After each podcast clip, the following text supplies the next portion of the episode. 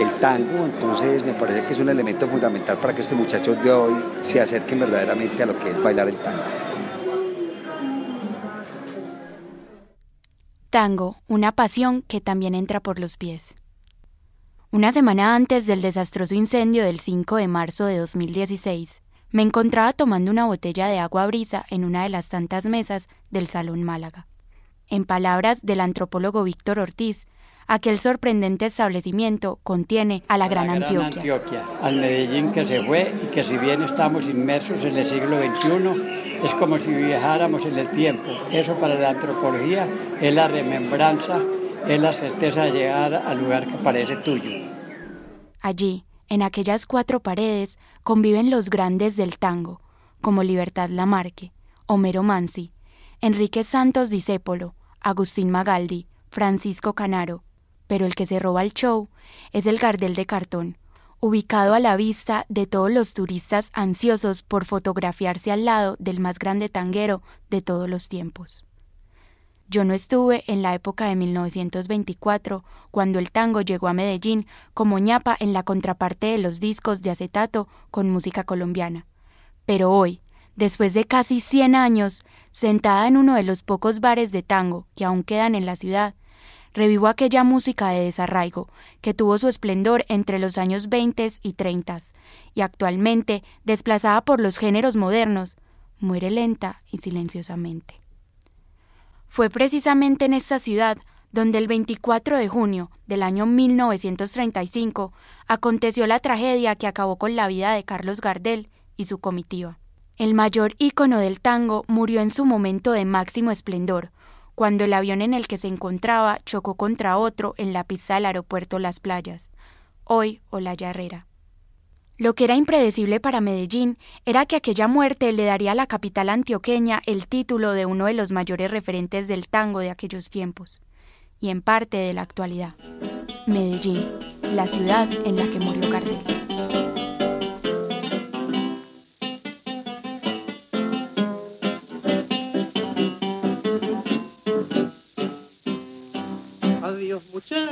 Compañeros de mi vida, barra querida de apenas tiempo, me toca a mí hoy emprender la retirada, debo alejarme de mi buena muchachada. Adiós muchachos, ya me voy y me resigno, contra el destino nadie la talla. Se terminaron para mí todas las barras, mi cuerpo enfermo no.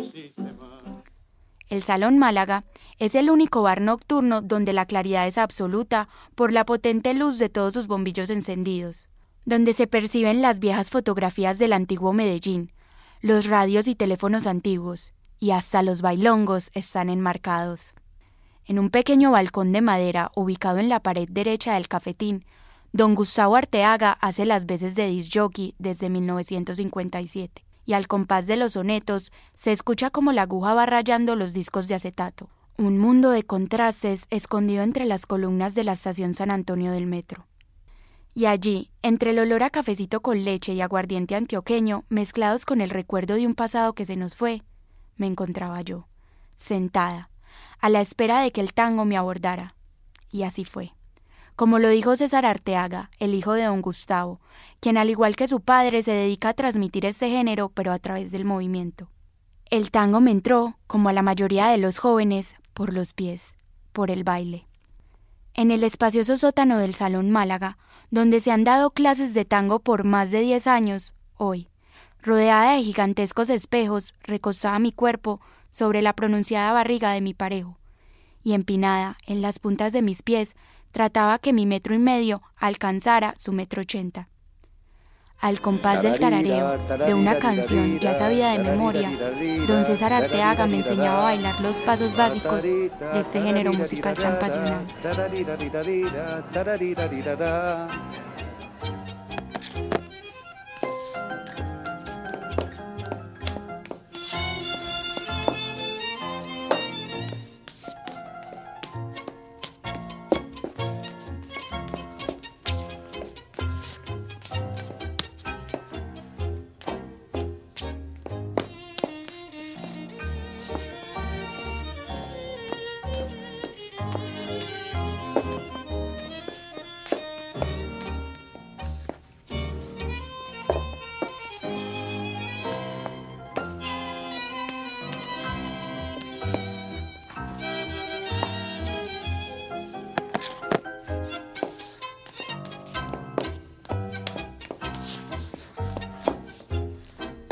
Nuestro torpe baile es interrumpido por la llegada de una pareja profesional de tango.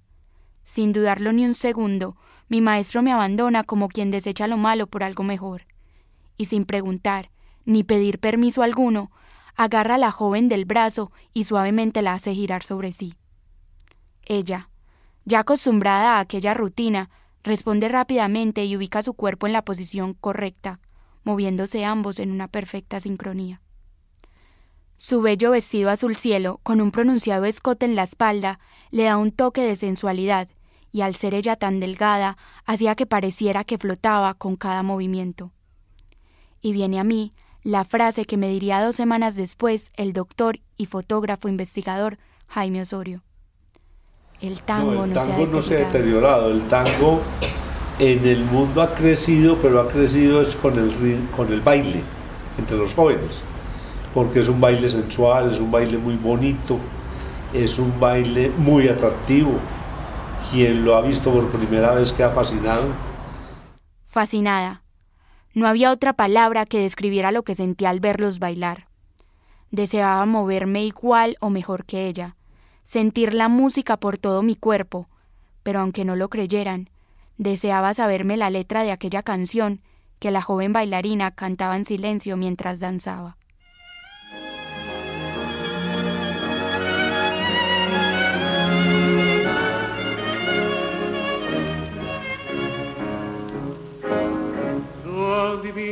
Parpadeo de las luces que a lo lejos van marcando mi retorno.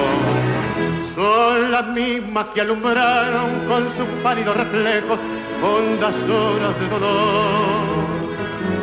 Y aunque no quise el regreso, siempre se vuelve al primer amor. La vieja calle donde el eco dijo Tuya es tu vida, tuyo es tu querer, bajo el burlón mirar de las estrellas que con indiferencia